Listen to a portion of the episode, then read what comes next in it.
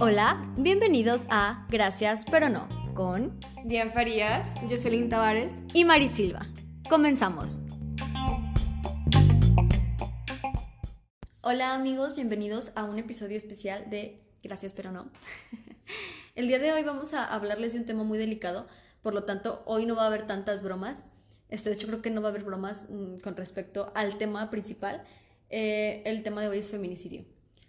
Pues como se está acercando el 8M o ustedes están escuchando este episodio del 8M, este, quisimos hacer un episodio en conmemoración a este tema tan importante que nos acoge literalmente a todas las mujeres en todo el mundo. Creo que el feminicidio, como ya sabemos, es como la representación más grande de violencia que puede sufrir una mujer, pero aún así no significa que no estemos a expensas todas. Sí, es súper importantísimo que todas y todos sepamos eh, datos duros porque creo que lo que no se visibiliza no se toma en cuenta. Y a veces uno cree que no pasa o no pasa en tu entorno cercano cuando hay datos que arrojan eh, cifras espeluznantes. Entonces, es necesario que todos sepamos y que todos investiguemos y sobre todo, pues seamos cada vez más conscientes de este tema que es fundamental. Y como ya dijo Diane, pues es en el violenciómetro la última fase y pues la más alta y la menos deseable. O sea, ninguna es deseable, pero pues es la culminación de la representación de la violencia. Y bueno, yo quiero empezar haciendo una pregunta, bueno, que las vamos a responder las tres. Y para ustedes, ¿qué es ser mujer en México? O sea, creo que es una de las preguntas como más de, ¿qué es ser mujer? ¿Qué se siente ser mujer? Pero realmente así como poniendo los pies realmente en la tierra, ¿Cómo ustedes creen que es su experiencia siendo mujer en este país? Para mí es una lucha constante, diaria, de verdad diaria.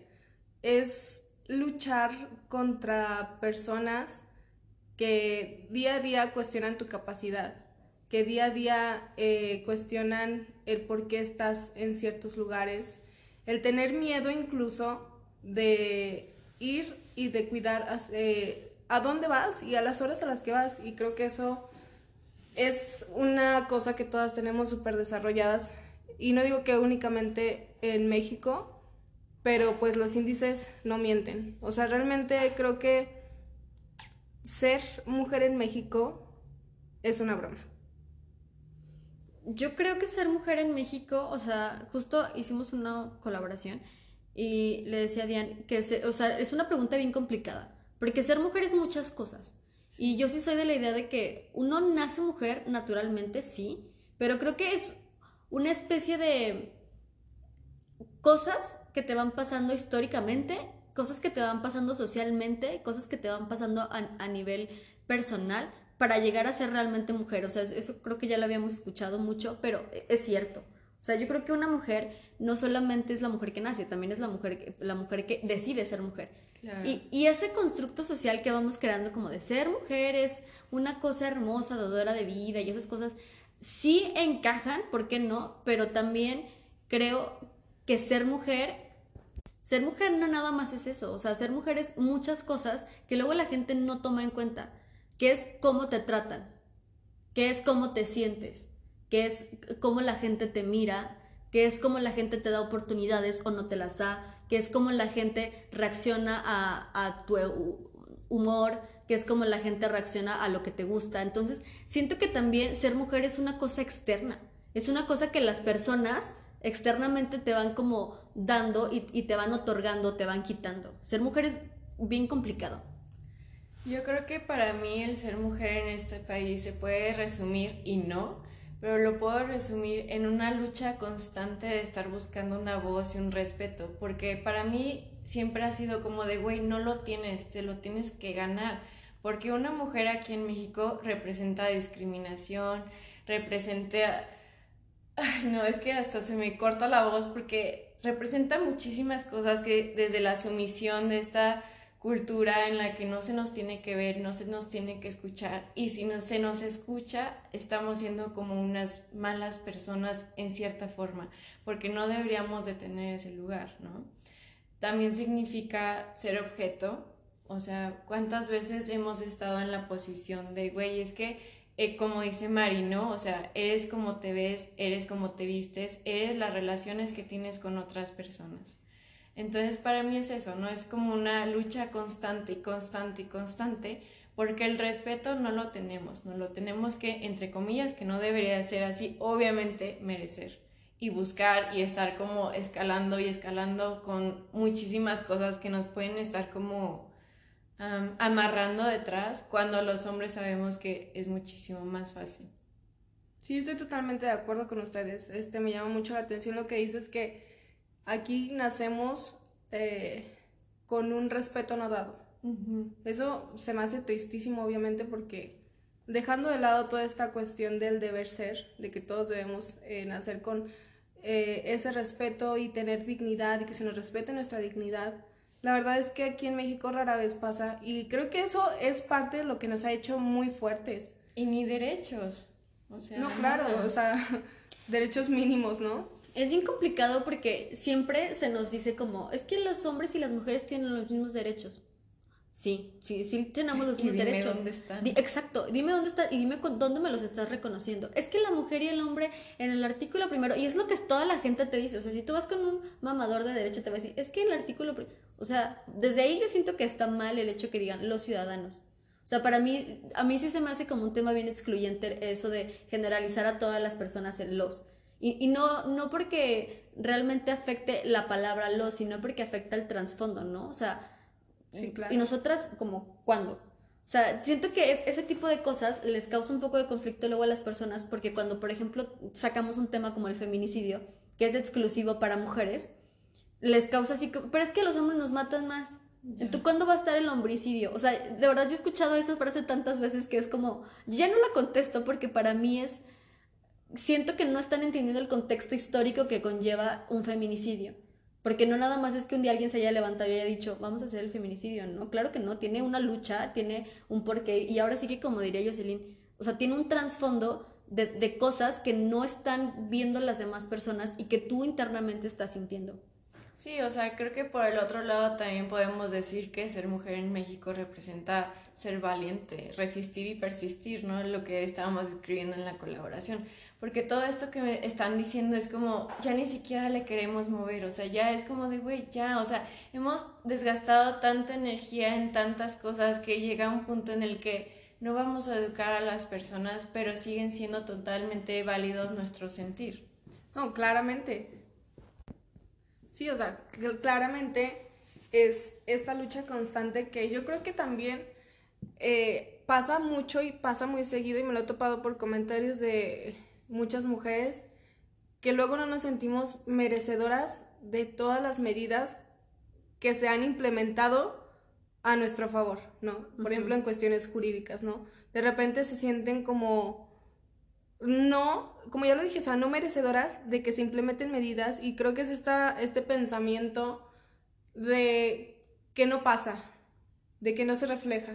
Sí, y también creo que es una especie como de culpa, como ubicas como cuando te están cantando las mañanitas y tú estás así de, no, ¿por qué? O sea, siento que el hecho de, que visibilicemos tanto, de que exijamos tanto, de que estemos en eso, no, no es para menos, pero siento que hay mujeres incluso a las que les incomoda, ¿no? O sea, como el hecho de, decir, es que lo tengo que pedir, o es que yo soy fuerte, o, es, o la típica mujer que, que lo escuchamos todo el tiempo, que es como yo no le pido pensión alimenticia al, al, papá de mis hijos porque yo sola puedo. Y está bien. O sea, pero luego se nos olvida completamente como, oye, es que la pensión, la pensión, alimenticia no es para ti, es para tus hijos y es el derecho de él. Entonces, siento que esa necesidad de la mujer que se nos ha, nos ha inculcado por ser excesivamente valientes, excesivamente este, dadoras de todo, excesivamente sacrificadas, es, justamente un problema también. Si te das cuenta, nos están deshumanizando.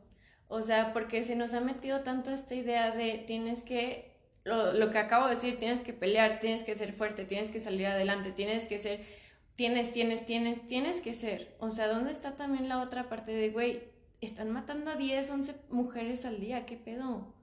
Y justamente es eso, es luchar con lo que hemos dicho desde el inicio, luchar con muchas cosas, es luchar con ganarte un trabajo, ganarte un respeto, ganarte la vida, o sea, ganarte el derecho a vivir. ¿Según quién? Porque un día te levantas, sales a trabajar y no regresas. Esa es la realidad en México. Un día te levantas, vas a la escuela y no regresas a tu casa, y el día siguiente comienzan búsquedas, y el día siguiente ves carteles, y de repente aparece tu cuerpo. Entonces es una lucha constante por superarte a ti, por superar las adversidades, y claro que no es una victimización por parte de nosotras. Es una alerta, es un llamado, porque no podemos seguirnos quedando calladas ni podemos seguirnos sintiendo culpables por exigir una cosa mínima vital. El derecho, el derecho número uno en el mundo, güey. O sea, la vida. Casi nada. O sea, suena, suena bien raro porque eh, justo mm, te entra aquí como la historia en tu cabeza, ¿no? O sea, si un día yo muero, ¿qué pedo? O sea, un día me, me, van a juzgar por cómo me vestía, me van a juzgar por lo que hacía, me van a juzgar por lo que decía, me van a juzgar por lo que no decía, me van a juzgar por lo que hacía y por lo que dejaba de hacer. Y entonces ahí entra como de, y entonces yo voy a ser víctima, pero también voy a ser culpable de mi muerte. Eh, porque es, la, es la premisa que todas las mujeres piensan en su cabeza. O sea, yo, yo no conozco a alguna mujer que me diga, o sea, si tú te mueres mañana, si alguien te mata mañana, porque no te mueres, te matan, que no es lo mismo. Entonces, ¿qué pedo? O sea, tú vas a llegar a, a, donde quiera que vayas después de, de muerta y entonces va a haber gente que va a exigirte a ti como víctima, a ti como persona muerta, a ti como mujer muerta, hay que decirlo con las palabras que son, a ti como mujer muerta, te van a exigir todavía que no seas culpable de tu propia muerte, porque si eres culpable entonces pues te lo merecías, ni pedo. Es esta constante inquisición social y este derecho con el que se creen las personas de juzgar tu vida y tu actuar. Aquí quiero citar un poquito a Marcela Lagarde, que ella en una conferencia, creo que en el 2017, dijo que todas las violencias hacia la mujer están vinculadas entre sí y solo se manifiestan en distintos espacios, ya sea escuela, trabajo, familia, y es lo mismo, ¿no? O sea, lo que ustedes acaban de... Yo me acuerdo que igual en el 2017 hubo un caso de un feminicidio, o qué, ¿cómo se llama? Infantilismo. No, infanticidio. Infanticidio. De la niña de las calcetitas rojas. Que solamente se... O sea, a ver, uno, están sexualizando el color desde un principio, el color rojo, y se enfocaron solamente en eso. Es, es bien cabrón porque yo quisiera empezar, o sea, para la gente, como qué es el feminicidio, porque creo que ya nos fuimos así de, uh, oye, el feminicidio es privar de la vida a una mujer por cualquier medio, ya sea, este, como ustedes se les ocurra, por razones de género. Y por razones de género las, explica, las seguimos explicando un poco como por el episodio. Pero, o sea, si ustedes se fijan, no dice que un hombre, o no dice que una mujer, no dice, o sea, dice que una persona prive a otra, bueno, a una mujer. Y, con esto me refiero a una mujer puede reconocerse como mujer, o sea, puede ser una mujer trans, eh, puede ser una niña o puede ser una adulta. Y va a ser feminicidio. Pero pues obviamente dentro de esas entran clasificaciones, que es o sea, lo que decía Diana ahorita de la niña, porque sí es común, y suena bien triste, pero es súper común en México que el feminicidio no solo sea feminicidio, sino que sea infanticidio. O sea, que sea la muerte de una mujer menor de 14 años. Bueno, hablando tantito de la historia de dónde viene la palabra feminicidio, bueno, existía como femicide, que era un hombre casado, o sea, escuchen esto, ¿eh? La, primera definición que todavía no se hablaba como del homicidio a una mujer por el hecho de ser mujer, era cuando un hombre casado cortejaba, o sea, cortejaba, entre comillas, obviamente porque eso es acoso y es violencia y es pederastía, este, a una joven virgen. O sea, tenía que, sí, o sea, era pederastía. Y luego en 1940, 1970 empezaban a hablar de las mujeres asesinadas por hombres. Estos nos vamos a la historia de las muertas de Juárez, más o menos. O sea, como que se va de la mano, pues, o sea, los temas. Y en 1997, o sea, en el año que yo nací, ni siquiera tiene tanto, fue cuando Marcelo Lagarde ya hizo como toda esta investigación en las muertes de Juárez, poniendo que era una razón de género. Cuando a ella le preguntan por qué están matando a tantas mujeres, ella dice, no sé, es la guerra contra el narcotráfico, ¿no? Que estamos como hablando de eso. Y después ella explica que el feminicidio es un fenómeno sociopolítico y que tiene que ver con todo un contexto, o sea, que no se dan las muertes porque sí, o sea, los hombres no están matando a las mujeres porque se les da la gana, o sea, estamos teniendo en cuenta, una, que las políticas en México o la forma en la que castigan a los homicidas están nulas. O sea, y para que se califique un homicidio como feminicidio, ¿cuántas cosas tienen que pasar? Es lo que estábamos hablando hace rato. O sea, tiene que haber muchísimas características y que las personas quieran. O sea, ay, no, son muchísimas cosas. Bueno, no que las personas quieran, o sea, las personas que realmente están como. Sí, o sea, fíjate que a mí me llama mucho la atención porque yo no he visto la conferencia de, de Marcela, pero sí, sí tiene un poco que ver, porque efectivamente, no sé si ustedes recuerden eh, algo que se llama el campo algodonero. En Ciudad Juárez, eh, es, pues, ustedes saben, es frontera, ¿no? Entonces había una, una guerra interminable contra el narco. Yo no sé si ustedes sepan, pero literalmente Ciudad Juárez es el patio trasero de Los Ángeles. Entonces, todo lo las cosas raras que había, o sea, parte de Tijuana, todas esas partes, o sea, eh, llegaban aquí, ¿no? Entonces, había muchas desapariciones de mujeres en Ciudad Juárez. O sea, de hecho era alarmante la cantidad de mujeres que desaparecían. O sea, una cantidad como de, ah, pues es que 80 en un mes desaparecidas. En algunas partes se encontraban cuerpos, en algunas partes no las encontraban. Y entonces así se empieza a crear como una cadena en México. Una cadena en México que dices, oye, ¿no se te hace como raro que de repente en, en un estado y, y en un país desaparezcan tantas mujeres, o sea, a nadie Pero como que se veía algo externo, ¿no? Porque yo me acuerdo perfecto de estar súper chiquita, estar de comiendo y están de que las desaparecidas de Juárez hasta el nombre tenían. Y todo el mundo era como de no, pero solamente es ahí, solamente es ahí y como vas creciendo, o sea, mientras fuimos creciendo es como, güey, es que existen todos estos tipos de violencia que esto es como la última fase pero realmente ahorita nos podemos ver en México, si hacemos como un análisis geográfico, sí, en el norte está como más fuerte por todo el narcotráfico, pero todo el país está lleno de feminicidio, claro, o sea, toda la parte del sur, nosotros estamos en Aguascalientes que estamos en centro, pero no sé por qué está como tan dividido así. Pues yo creo que también tiene que ver mucho la cultura, suena raro, pero sí la cultura, en el norte es como la cultura del narcotráfico y abajo es como la cultura de... Eh, siento, que siento que se sienten abandonados, ¿no? O sea, creo que México no le presta suficiente atención al sur. Por alguna extraña razón, o sea, tú vas pues a... porque el norte está más peor de Estados o sea, tú, tú ves, por ejemplo, algunas partes como Chiapas, Oaxaca, y hay partes súper calientes, o sea, hay partes, yo, yo recordaba que había retenes este, indígenas donde violaban mujeres así, o sea, obviamente coludidos con el narcotráfico no, no, no, lo, no lo relaciono tanto a sus usos y costumbres, que sí lo es en algunas partes, pero este, aunada esta onda, y te das cuenta de que neta en México hay una cosa como generalizada de violencia en todas partes, porque suena triste, pero aquí en Aguascalientes estamos, o sea, este año hemos visto si no mal recuerdo, tres feminicidios. Sí, Estamos a marzo. De hecho, creo que ese tema nos lleva a otro tema que no vamos a poder como abarcar en este episodio porque es larguísimo. El cómo, por qué y para qué están matando a las mujeres. Fíjate. Porque hay, bueno, perdón.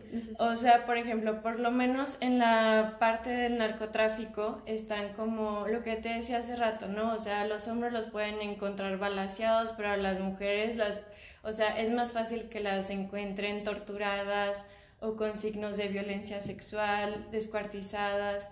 ¿Y eso qué quiere decir? O sea, si lo vemos con un análisis más a fondo, ¿qué mensajes te están dando? O sea, estamos entendiendo que un feminicidio en la parte del narcotráfico es, es diferente a un feminicidio que aparece dentro de una casa, o sea, de un hombre que mata a su esposa, un novio que mata a su novia o así. Es lo mismo, es la misma importancia, obviamente, pero podemos ver que políticamente se está viendo de una se está reflejando y se está dando un mensaje diferente, porque ahí es como mucho como el sentido de poder de, o sea, ve lo que yo te puedo hacer y a lo que le está pasando a ella es por tu culpa.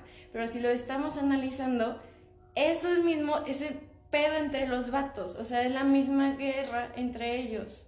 Es que creo que más bien el trasfondo es el mismo. Siempre es el poder demostrar, o sea, escuchar redundante, pero la dominación o el poder del sexo masculino sobre el sexo femenino.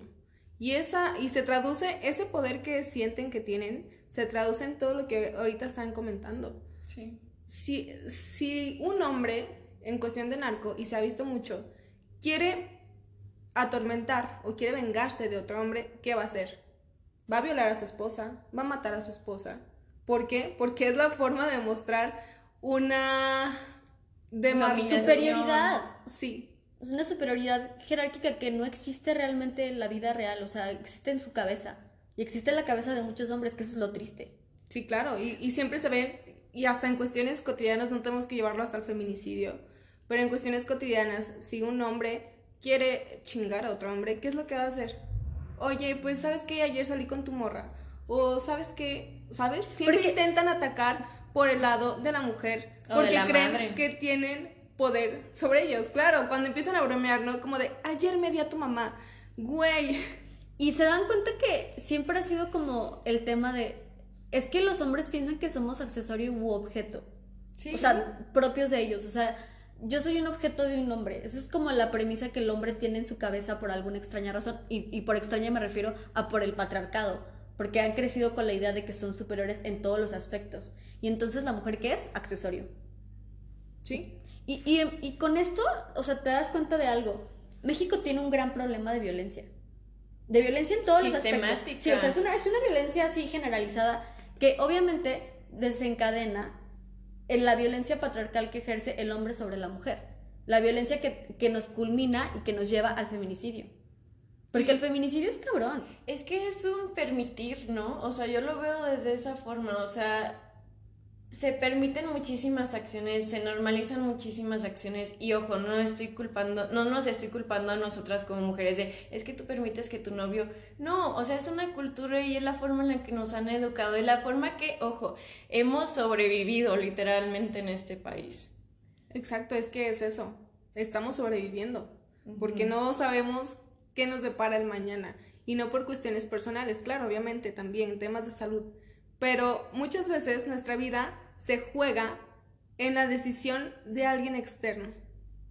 Y ahí es cuando te das cuenta de que México, aparte de que tiene un problema sistematizado de violencia, tiene un problema como Estado. O sea, como, persona, este, como ente político, como institución, para garantizar la seguridad a sus, ciudadanas, para garantizar la seguridad de las mujeres en México y para garantizar, obviamente, una justicia que se supone que tiene que dar. Claro. Porque, en- porque ahí justo es el meollo de- del feminicidio. Si el feminicidio solamente se tuviera como un caso aislado en el mundo o un caso aislado en México, no, ni siquiera tendríamos por qué tener el término feminicidio. Claro. Pero es tan sistemático y es, y es un México en el que se mueren tantas mujeres y luego ahí es cuando te das cuenta, es que no se mueren, vuelven Las las las matan, matan. claro. O sea, imagínate, matan. o sea, nos matan, sí, o sea, estamos vivas, pero nos matan. Y fíjate, ahí es algo súper curioso y va en relación a lo que tú comentas. No, es una parte en la que el Estado mexicano no ha podido responder y no ha podido ejercer la obligación que tiene de protegernos a nosotras como ciudadanas, ¿sabes? Porque en un inicio, cuando empezaron todos estos casos que tú comentas, el caso algodonero, este, el campo algodonero, perdón, Sí, eh, las muertas de Juárez y todo, todo este boom de violencia escalada en ámbitos internacionales es cuando comienza a llamar la atención de la Corte Interamericana y empieza a haber sentencias que empiezan a conminar al Estado mexicano que implemente acciones que permitan a las mujeres vivir eh, una vida libre de violencia. Porque si fuera por, si no, yo creo, creo fielmente que si no fuera a punta de sentencias y a punta de recomendaciones internacionales, México no, no hubiera implementado todo lo que ha implementado hasta ahorita por mutuo propio. O sea, jamás No, en la yo vida. tampoco creo, porque si ustedes recuerdan, eh, esto de, de el campo algodonero empezó como en el 93 y fue hasta 2009 que escaló como todo, todo lo que tenía que escalar para llegar a la Corte Interamericana y fue cuando realmente hubo la recomendación. O sea, estamos Porque hablando de varios años. años, estamos hablando de varios años y luego se les olvida, ¿no? Cuando algo llega ya a la Corte Interamericana, como sea desaparición forzada, o sea, feminicidio ya en este caso, se les olvida que también del feminicidio nacen otras víctimas, que son hijos, que son padres, que son hermanos, que son familia.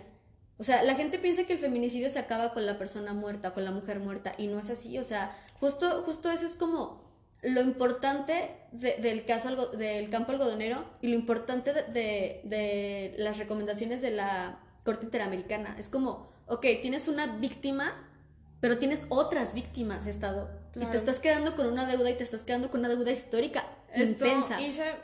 Ah, perdón. Bueno, nada más antes de, de, pasarnos a otro tema, esto me recuerda mucho, por ejemplo, al documental que yo creo que varias de nosotras eh, hemos visto de las tres muertes de Marisela Escobedo, ¿no? Ahí se llevó a una familia entera. La, la nula acción del Estado llevó a que acabaran con una familia que terminó refugiándose en Estados Unidos claramente porque el Estado no pudo, no pudo proporcionarles la seguridad que debía otorgarles. Y es que no hay necesidad de matar literalmente a una persona. O sea, cuando le estás haciendo eso a una familia, la estás matando, o sea, estás terminando con todo lo que fue. O sea, imagínate qué va a pasar con los niños. O sea, hablando ya como cuestiones psicológicas, tu padre o casi siempre son los padres, o sea, los esposos, los novios, es un asesino y tu mamá está muerta por causa de él. Y claro, imagínate también, creo que luego también nos tratan de pegar mucho por el lado de cuando salen noticias que el feminicidio se llevó a cabo por parte de una mujer, ¿no? Entonces nos dicen, claro, como, nos dicen como ustedes están matando, se están matando entre no, ustedes. Es que aquí hay que hacer una diferencia, o sea, no es lo mismo matar a una mujer porque le quieren robar el celular en la calle a matar a una mujer por ya. Creo que hay que definir esto, ¿no? O sea, que son cuestiones de género. Sí, miren, yo les voy a explicar algo así a, a grandes rasgos y creo que de esto podemos sacar varias cosas y podemos dialogar entre nosotras tres porque va a haber gente que se le va a hacer muy amplio. O sea, si tú te vas a al Código Penal Federal, o sea, y tú vas al 325, que es el artículo que dice que es el feminicidio, o sea, para hacerlo generalizado, te dice que cuestiones de género es este signos de violencia sexual. Ok, si la víctima tiene signos de violencia sexual, es feminicidio. Si hay lesiones o mutilaciones que sean denigrantes en el cadáver de la mujer, o sea, no importa que no haya sido violada. Si hay lesiones que, no sé, o sea, cortes en los senos, este, que le pongan PDUTA en, en el abdomen, o sea, es feminicidio. Si la víctima tiene este, antecedentes de violencia con la persona, o sea, el sujeto activo que realizó el feminicidio, ya sea, este, no sé, una pareja que haya tenido en, en algún momento, este, que la persona, pues, no sé, haya tenido una denuncia por violencia doméstica, por violencia de género, por violación, y después aparece muerta y esa persona fue, o sea, también fue en feminicidio, ¿no? Eh, haya existido una relación, o sea, entre las personas, ya sea afectiva o ya sea de confianza. O sea, puede ser un familiar, puede ser un amigo, o sea, un amigo, no tiene que ser tu pareja, puede ser un amigo, puede ser X persona, pero que haya una relación. Eh, que tenga datos, o sea, que haya datos de que haya sido amenazada, acosada o haya sido lesionada por la persona, por el sujeto activo. Que sea víctima, este, que la víctima esté incomunicada. O sea, es en el caso de secuestro. Ya. O sea, y luego hay gente como que dice, pero es que la querían secuestrar y por eso no aplica el feminicidio. No se aplica porque la incomunicaste. La dejaste en un estado de indefensión total. Eh, que el cuerpo haya sido expuesto o exhibido en un lugar público. Porque eso es, eso es común. Es que es lo mismo que estabas diciendo, ¿no? O sea, si hay una marca en el cuerpo, en el cadáver de la mujer, es denigrante, o sea, la siguen denigrando ya muerta, o sea, y siguen manchando el nombre de la mujer cuando no se castiga porque se siguen diciendo estas cosas de es que dónde estaba, es que con quién andaba, es que era su culpa, ella sabía que el hombre X persona, como ya lo mencionó Mari, era violento, ¿qué hacía ahí, no? Sí, y aquí quiero aclarar algo, este, los signos de violencia eh, pueden ser antes o después, o sea, pues, pueden ser este, post-mortem o también pueden ser pre, o sea, para que aplique. Porque luego también, este, no sé exactamente en qué parte de la psicología, o no sé si ya sea la criminología, hay personas que, pues, antes de, pues, es como que, ah, pues la maté, pero luego ya se me antojó hacerle algunas cosas, o sea... Que al final de cuentas denigran. Ajá, denigran a la, persona. O sea, creo yo que de esta, de esta, parte desprenden muchas cosas porque siento que son aspectos muy generales. Y ya cuando te enfocas en un caso en concreto, a veces sí es un poco difícil reconocer, ¿no? O sea, había alguien, hicimos un cuadrito de preguntas y entre esas preguntas había alguien que decía, este, ¿cómo diferencias un homicidio de un feminicidio? estas son como las cuestiones de género que hay que analizar que, que pueden presentarse en la víctima. Pero luego también se nos olvida que no todos los homicidios y no todos los feminicidios son iguales. Y por eso hay como un, hay como un protocolo, de hecho, que eh, se, implementa en México, que este protocolo a ustedes les va a decir como, bueno, pues así se deben llevar las investigaciones. Es que es muy complicado hacer un protocolo con perspectiva de género.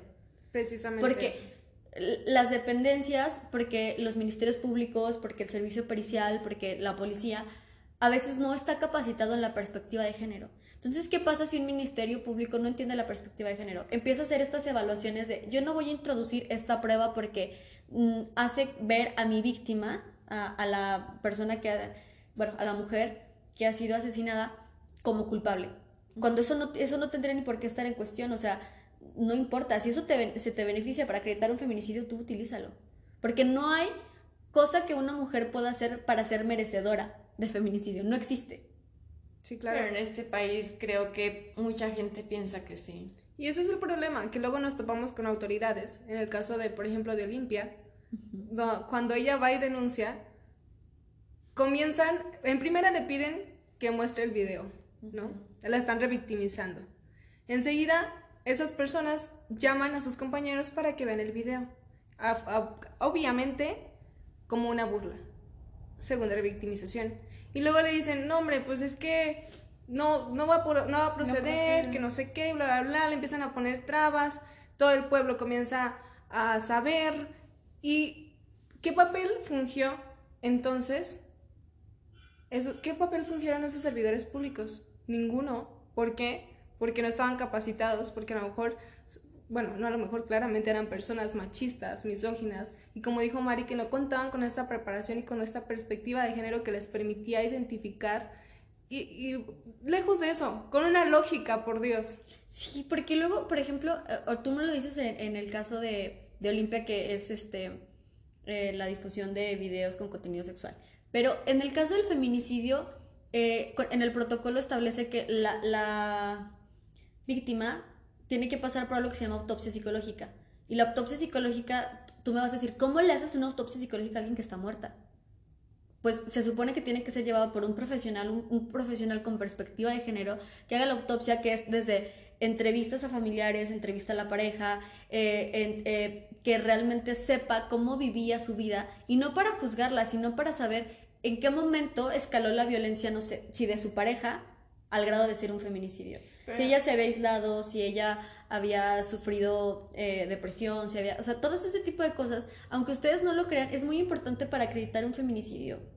Sí, es lo que te decía hace rato, ¿no? Yo siento que ese peritaje psicológico es súper, súper, súper subjetivo y de perspectiva, porque, o sea, sabemos muchas veces que los agresores dejan sin recursos a la víctima, entonces, ¿qué personas van a estar o estuvieron más bien cercanas a esa persona en el momento en que ocurrieron los hechos?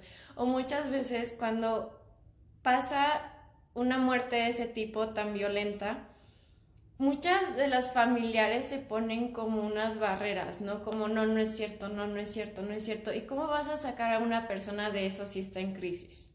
Primero, yo, yo me pregunto eso y es que aquí entra algo bien importante, que luego como que la gente piensa que acreditar un feminicidio es fácil. No es fácil, no, no es fácil. De hecho, va a haber abogados, va a haber muchísimas personas, ministerios públicos incluso, que les van a decir, el haber tipificado el feminicidio, o sea, como una figura autónoma, lejos, o sea, diferente al homicidio, porque hay lugares en las que solamente es agravante del homicidio y, por ejemplo, aquí en Aguascalientes y en México es un delito externo.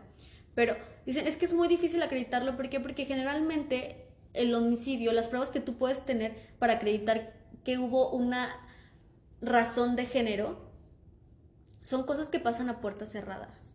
Claro. O sea, tú no tienes realmente algo físico, que, o sea, no, tú no tienes un medio de prueba, una prueba, un dato, lo que sea, lo que se les ocurra. No tienes algo porque, porque ¿cómo tú acreditas, ejemplo, que esas personas tienen una relación? Si son un, matrimonio, bueno, está fácil. Pero si son amantes, y es que justamente aquí se, se, concluye, se juntan los dos, las dos cosas súper importantes que ustedes dos acaban de decir. Jan dice, el círculo de violencia comienza generalmente alejando a la víctima de sus personas más cercanas.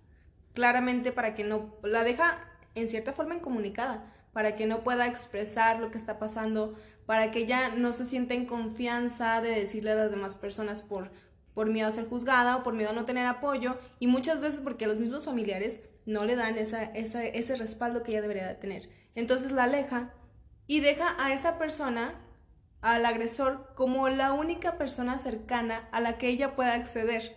Comienza esta etapa de manipulación, de estarle diciendo que él es la persona con la que puede contar. Y si ella está recibiendo ese mensaje y de que la única persona que la está apoyando, que está a su lado, es una persona que la violenta, trastorna y cambia totalmente su esfera privada, este, psicológica y su entorno, porque la va alejando y luego entra lo que dice Mari. Precisamente, en general, los tipos de violencia se dan en una esfera privada en la mayor de las suertes eh, se puede dar una esfera pública para que tengas eh, testigos. Pero si, si tenemos en cuenta que el agresor aleja a la víctima y enseguida que son eh, conductas que se dan en lo privado, ¿cómo acreditas tú un feminicidio? ¿Cómo acreditas tú una violencia? Es bien complicado, es, es, bien complicado, de verdad. la mayoría de los argumentos que están en contra del feminicidio tienen lógica pero si a mí me preguntas, a mí, a mí como persona me preguntas, y como persona que estudia Derecho me preguntas, ¿por qué es importante el feminicidio? Los argumentos son los siguientes. El, el feminicidio y el homicidio tienen los mismos años de, de prisión.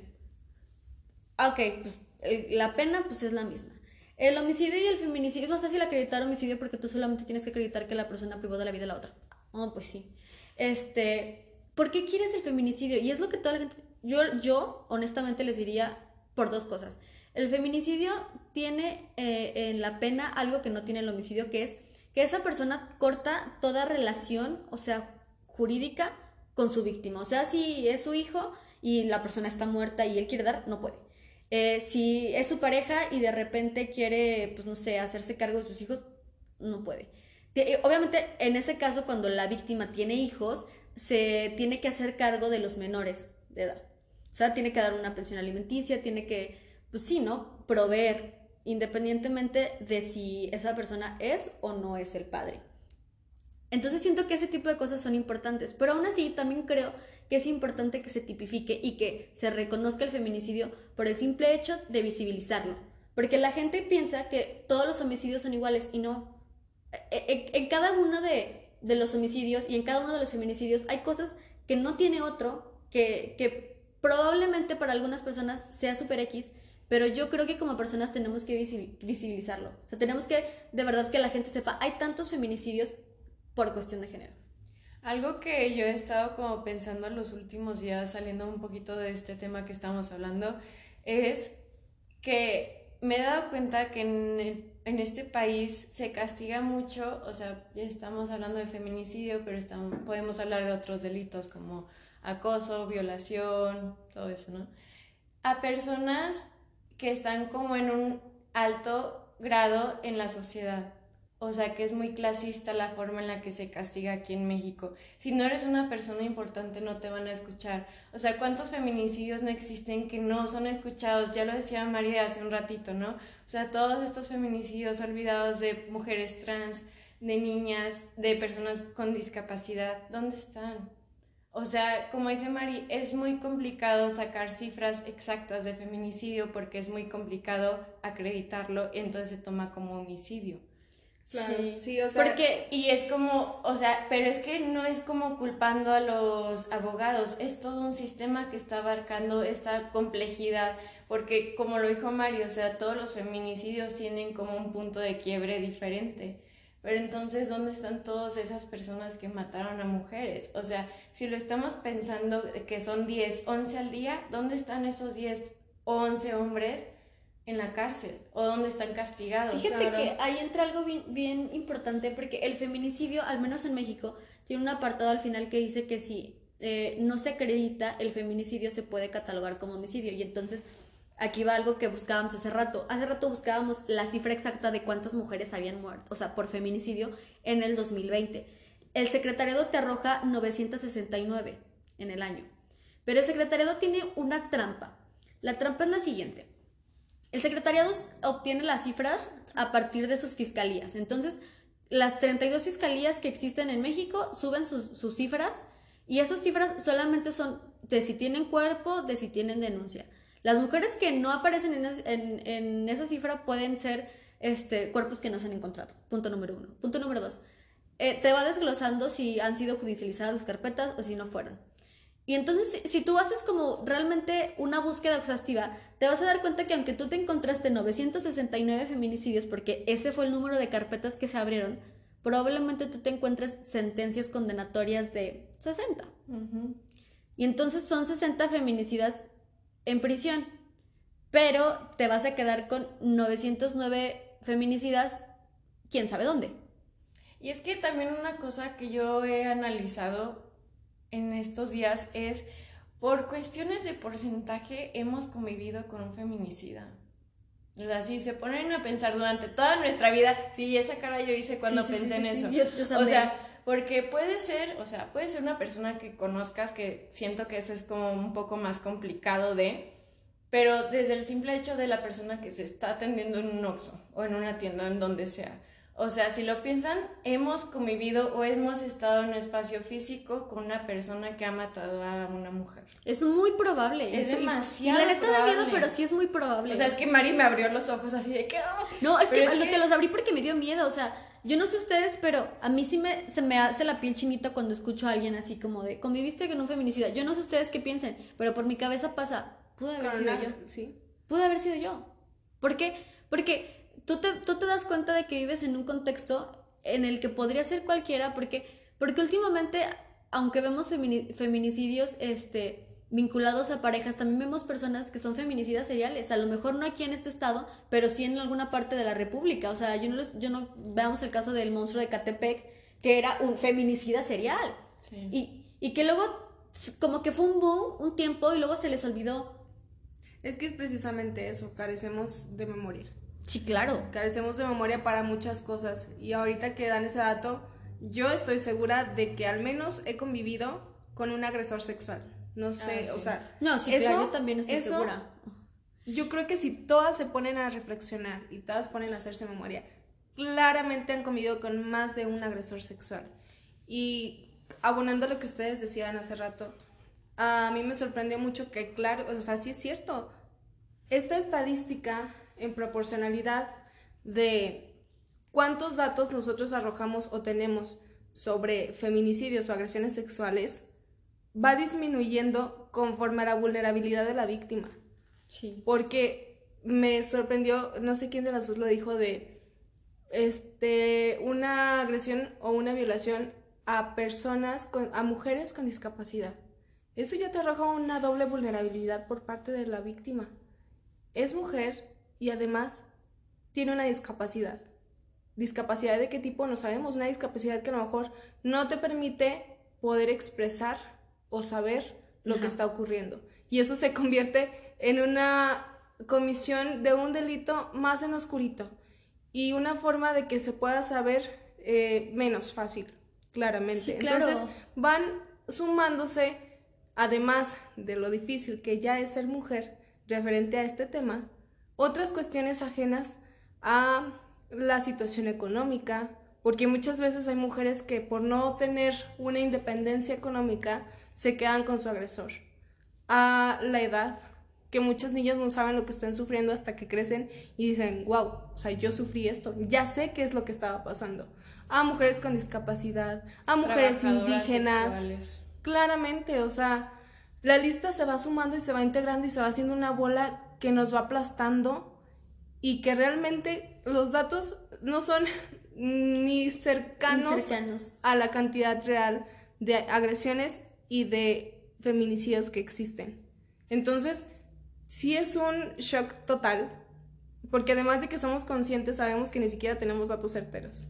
Porque hay muchas mujeres que no se nombran, porque hay muchos cuerpos que no se reconocen. Y en el mejor de los casos, si tenemos suerte, tenemos una inquisición social por parte de nosotras exigiendo su justicia. Pero hay, hay nombres que no resuenan, hay nombres que no se conocen, hay muertes que no sabemos que están existiendo. O sea, son cuestiones... Ay, Dios santo. Si se o sea, pusieran a pensar en, la cifra de personas, en mujeres desaparecidas, ¿cuántas de ellas están muertas? Porque no se han declarado muertas, están desaparecidas. O sea, es, alarmante el número de feminicidios que podemos llegar a tener en el país. O sea, a mí, a mí a veces me, me resulta como de, ¿y de dónde salen 10 mujeres? Y yo digo, de cualquier parte. Porque no importa, últimamente ya no importa tu esfera socioeconómica, no importa tu lugar de procedencia, no importa tu nivel de escolaridad, ese tipo de cosas no importan. Porque hay varios tipos de feminicidio, pero para todos hay para todos hay clasificación. O sea, yo aquí tengo una clasificación y yo me yo me sorprendí porque de verdad si ustedes creen para todas hay clasificación. O sea, desde el íntimo que es con la pareja, no íntimo que es de un desconocido. Y lo peor del caso es que esta clasificación puede ser de uno o más. O sea, no nada más puede ser íntimo, sino puede ser O sea- íntimo, este, racial y por mutilación genital. Y tú dices, to- sí, todos juntos. ¿Por qué? Porque es, es infinita la capacidad creativa de maldad que puede existir en una sociedad. Y eso a mí me pone ya no triste, furiosa. Claramente, o sea, yo creo que ya va pasando la etapa de sentir miedo y va generándose esta cuestión de, de coraje y de valentía. Porque realmente, como lo ya, hemos- ya lo hemos dicho en otros episodios, ser mujer es ser valiente en salir cada día sabiendo que pues puedes no regresar, de que puedes sufrir algún tipo de agresión, ¿no? O sea, estos, estos tipos de, de datos te vuelan la cabeza porque pues es un shock grandísimo, como ya hemos dicho, podemos ser nosotras. Y en realidad somos nosotras, porque cuando matan a alguien, no nos están matando físicamente a nosotros, pero están atentando contra las mujeres. Y las mujeres somos todas, somos Jan, somos eh, Mari y soy yo. Y de alguna forma están matando nuestra identidad, nuestra fortaleza. Nos están quitando un cachito. Aunque no las conozcamos realmente, el hecho de nombrarlas, a mí me, me, me gusta mucho esas, ese tipo de actividades. Por ejemplo, en la marcha terminando, cuando nombramos a víctimas. Porque estamos reconociéndoles. Estamos reconociéndoles. Estamos dándoles voz a una persona que ya se la, Que que le le ha- fue que se- arrebatada. Exacto. Sí, y también que si- siento yo que hacemos una especie de justicia espiritual. O sea, suena raro, pero a veces hay, hay feminicidios que no se castigan porque aunque existe un protocolo para juzgar con perspectiva de géneros, sabemos que hay muchos casos como el que contaba Jocelyn del, del documental que yo creo que la mayoría vimos, de Las tres. de las tres muertes de Yolanda, ¿sí Yolanda? Marisela De Marisela, perdón. Este, que dices, bueno, es que ya nunca tuve justicia. O sea, yo creo que hay muchas, muchas mujeres, hay muchas familias que no tienen justicia. Pero creo yo que el hecho de que reconozcamos una pérdida, la reconozcamos importante, que es, o sea, que es importante, que nos falta. Ahí es una especie como de justicia de decir, ok, tú no obtuviste lo que se supone debía darte el Estado, pero nosotras aquí como hermanas, como compañía, como mujeres, te la estamos dando. Y es Porque- que, ¿sabes qué? Perdón. Algo que a mí hace que se me enchine un chingo la piel es si es- tú estás buscando en internet, no sé, o sea, se va a escuchar muy feo, perdón, así de que María desaparecida, ¿cuántas Marías van a existir? Eh, claro, o sea, son Si estadísticas. buscas tu nombre vas a aparecer. Nos Sí. tratan como estadísticas y nos tratan como cifras, como si no fuéramos mujeres o si Como no si fuéramos no fuera la personas. madre de una familia, la hija, Exacto. la hermana. Güey, ni siquiera te vayas tan al ámbito privado. La compañera de trabajo que tienes al lado. ¿Sabes? Como si no fueras persona. Sí. Siento yo que luego no- siempre el, el argu- como el argumento, ¿no? ajá, queremos como, como apropiarnos, ¿no? De las personas. como, Imagínate se murió que mi fuera- mamá, se murió mi tía, se murió mi hija. Sí, sí, sí era tu mamá, sí era tu tía, y sí era tu hija. Pero era una persona, una, una persona individual que tenía una vida. Y creo que ya tenemos que dejar de pensar en, en ese argumento de imagínate que fuera tu Ajá, hermana, sí. Porque- imagínate ajá. que fuera tu mamá, imagínate que fuera tu hija. No tienes que imaginarte que es alguien cercano a ti para tener un gramo de empatía por la vida de otra persona. Discúlpenme, pero es que ya estoy harta de esa frase. Sí. El hecho de que nos afecte directamente no quiere decir que sea el único el único dolor válido. O no quiero, o no quiere decir que sea más o menos importante. Porque luego siento yo también que eh, de repente como cuando es alguien que conocemos no- nos duele mucho, pero es que a mí a veces me duelen todas. O sea, yo digo, ¿en qué momento llegamos a este punto de la vida en el que yo tengo que llorarle a una desconocida? Sí, O claro. sea, yo digo, es, que nadie se está dando cuenta del, del grande problema que hay como en la, en la sociedad. Y todavía es malísimo salir a protestar Ajá. y salir a rayar. Porque Dios santo, pobres monumentos históricos. O sea, Y es que esas no son formas. Eh, ayer que estaba investigando sobre lo que íbamos a hablar hoy, no voy a decir nombres, no voy a decir nada de eso, pero neta me dio un chingo de tristeza que había como un artículo que varias activistas estaban diciendo como yo estoy a favor solamente de las marchas que se hacen por el Día de las Muertos, el Día de Muertos. Pero que las manifestaciones lleguen a estos recursos de romper puertas, rayar monumentos, todo esto, ya no estamos a favor. Y digo, cualquier lucha es legítima y lo reconozco. O sea, no estoy haciendo menos al trabajo de ellas ni estoy hablando mal de ellas. Simplemente estoy diciendo que a veces, como hemos dicho en todo este episodio, no tenemos voz. Y si no hacemos ruido y si no rompemos cosas, no se te va a escuchar. Porque no lo tenemos que ganar, como que dije, lo dije a un principio. Y es muy triste ver cómo no solamente este gobierno, todos los gobiernos que han existido les importa más que se vea bonito sus piedritas. Cuando el mismo INA ha reconocido, ¿sabes qué? Estos monumentos fueron hechos para representar. Y si se ponen a pensar, un acto violento que existió en esa época. O sea, porque desde la colonización ha sido Sí, todo muy, tenemos- muy, muy violento. Entonces, ¿Qué, qué, está, ¿Qué pasó el año pasado en estas marchas? Que fue como el boom y como la oleada en México. Muchos países voltearon a ver lo que estaba pasando en México porque ¿qué está pasando con el Ángel de la Independencia en el DF, con Bellas Artes? Porque están habiendo tantas manifestaciones, porque es lo visible. Y es como se puede escuchar, tal vez no se va a escuchar un caso porque es complicadísimo que se escuche un solo caso, porque como lo dijimos son 10, 11 al día. Entonces, ¿qué más podemos hacer? Imagínense, y luego también, luego nos comenzamos a dar cuenta de que lo que les molesta no es que rayemos, lo que, les molesta es que protestemos, porque ya lo intentaron bailando, ya lo, intentamos, ya lo intentamos bailando, ya lo intentamos cantando, ya lo intentamos saliendo con marchas pacíficas y no nos han hecho caso.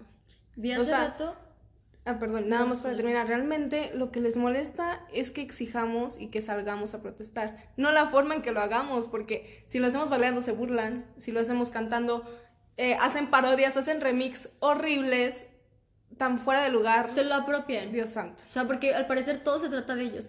Y dejen de eso, o sea, que se burlen está mal. Pero luego esa gente que te dice, es que con los monumentos no, es que no rayan, es la misma gente que orina en la calle. O sea, por favor, basta. Es la misma gente que vomita toda la plaza cuando hay feria en Aguascalientes. O sea- Entonces, Dios santo, no me vengan con esas cosas. Exacto, entonces ahí es cuando entonces nada más cuando yo protestando en algo real te molesta, solamente cuando yo estoy como lo- como le decía Diane, es una representación, es una representación del México en el que vivimos, es Y una se- representación si se tiene que caer, de nuestro se va a contexto caer. O sea, no le va a pasar nada a una piedra si se cae o se raya o... Sí, ay, es que los químicos que tienen que utilizar para quitar las pintas, güey, ¿cuántos cuerpos aparecen descuartizados, violados? Ni siquiera tiene que llegar a eso, güey, o sea, simplemente mujeres muertas. Es O sea- más, y todo lo que hemos rayado no se asemeja a la cantidad de sangre que ha recorrido las calles de México para nada. Y si lo que les preocupa es el químico con el que limpian, morrón, no manchen, no usan bloqueador solar, o sea, Ya créanme que eso es, eso, o sea, el químico ustedes nada les va a pasar. O usan bloqueador eh, solar eh, dañino a los peces en el mar, entonces tampoco, mis O sea, sí es como, cosas no. o sea, ya basta. Por, entonces, creo que debemos realmente ser empáticos y ser empáticos y también reconocer que cualquier vida es importante, pero la cuestión histórica, el contexto histórico ha hecho que el feminicidio sea un tema realmente importante, no nada más para las mujeres, para la sociedad, para México, para el Estado.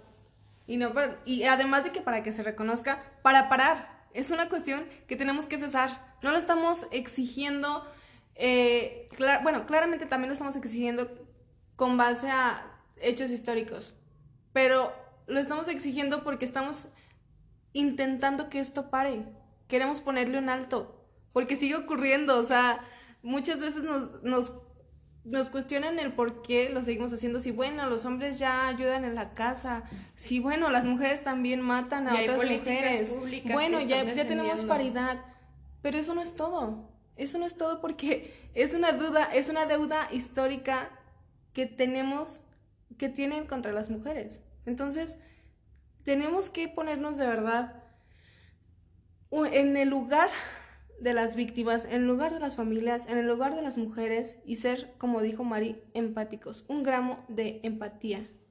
Sí, y también empezar a reconocer algo que es, la idea es que es ese, o sea, la idea es que ya no haya feminicidios, o sea, de verdad si ustedes dejan de matar, nosotras dejamos de rayar. Y Bueno, es no- que no como entiendo hay es- feminicidios, güey, hay feminicidas. Entonces también hay que. Yo siento que yo soy mucho de esa idea que también hay que nombrar a los vatos que matan, no por respeto, no por la misma razón que hacemos cuando una mujer la matan, simplemente por el hecho de que, güey, ellos son las personas que están matando a una mujer. Claro, o sea, imagínense lo impactan. Yo creo que, a ver, ¿qué les impactaría si en lugar de decir se matan nueve mujeres al día, dijéramos, Hay hay diez hombres que están matando a mujeres al día? O diez personas que están cometiendo feminicidios. Pues qué alarmante, ¿no? Ahora sí, porque Dios santo, hay eh, feminicidas sueltos por doquier, ¿no? Ya no son cuerpos, ya no son mujeres que "Mm, no me importa, son cuerpos, no me tocó a mí, no pasa nada. Ya son 10 personas que pudieran hacerte daño y es cuando les supongo que les puede calar. Pero esa no es la finalidad. Y ese no, no quisiéramos que fuera el discurso para que realmente la gente tomara en cuenta el pedo, o sea, es su problema. Y bueno, pues la verdad este episodio nos costó mucho trabajo mental, porque es un tema que luego la gente no quiere hablarlo porque es fuerte. Pero creemos que visibilizarlo es parte de erradicarlo. Sí, claro. Tenemos que nombrar todo lo que sucede. Y pues sí, sí es una cuestión que agota emocionalmente. Creo que se nota hasta en nuestras voces. Sí, o sea, estamos así de, güey, no puedo. Y pues yo solamente quiero terminar diciendo que no vamos a olvidar, o sea, creo que todo se resume en eso, o sea, no vamos a olvidar que vivimos en un contexto de violencia, no vamos a olvidar que el gobierno no, hace- no está haciendo nada, está protegiéndolos a ellos, no vamos a olvidar que existen feminicidas sueltos por todos lados y no las vamos a olvidar tampoco a ellas y no nos vamos a olvidar a nosotros. Y no vamos a parar. Así que pues, muchas gracias por Esto escucharnos. todo. Y esto fue todo por el día de hoy. Muchas gracias. Adiós amigos Bye. y amigas y amigues. Bye.